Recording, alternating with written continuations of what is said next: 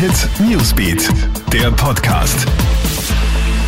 Hallo, hier ist Gilbert Stadelbauer. Hier ist ein Newsbeat Podcast mit den wichtigsten Stories an diesem Mittwochmorgen.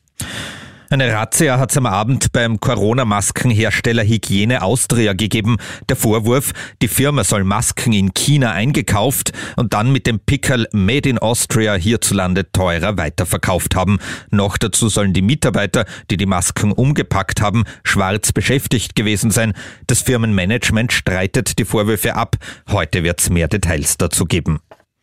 Aus Meierhofen im Zillertal darf man nun auch wieder ohne Corona-PCR-Test raus. Die Ausreiseregeln laufen heute aus und werden nicht verlängert. Seit Freitag wurden in dem Ort über 3200 Corona-Tests durchgeführt. 27 positive Fälle wurden entdeckt.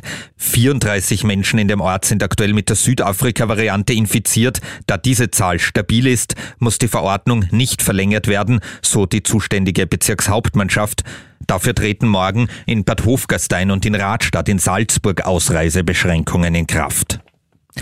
Leider wieder aufwärts zeigt die Kurve der weltweit gemeldeten Corona-Fälle. Wochenlang hat es da große Hoffnung gegeben, weil seit Ende Jänner die Zahl der weltweit gemeldeten Neuinfektionen rasant zurückgegangen ist. Jetzt aber eine Trendwende. Vorige Woche haben die Fälle wieder um sieben Prozent zugenommen. Schuld daran könnten die ansteckernden Mutationen sein, aber auch die Lockerung von Maßnahmen und die allgemeine Corona-Müdigkeit, vermutet man bei der Weltgesundheitsorganisation WHO. Studenten beginnen zu raufen, dann stürzen sieben von ihnen in den Tod. Dieses tragische Unglück ist an einer Uni in Bolivien in Südamerika passiert.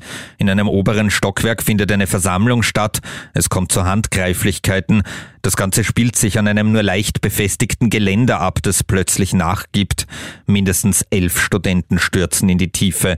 Sieben von ihnen überleben das nicht. Das war unser aktueller Newsbeat Podcast. Bis zum nächsten Mal. Tschüss.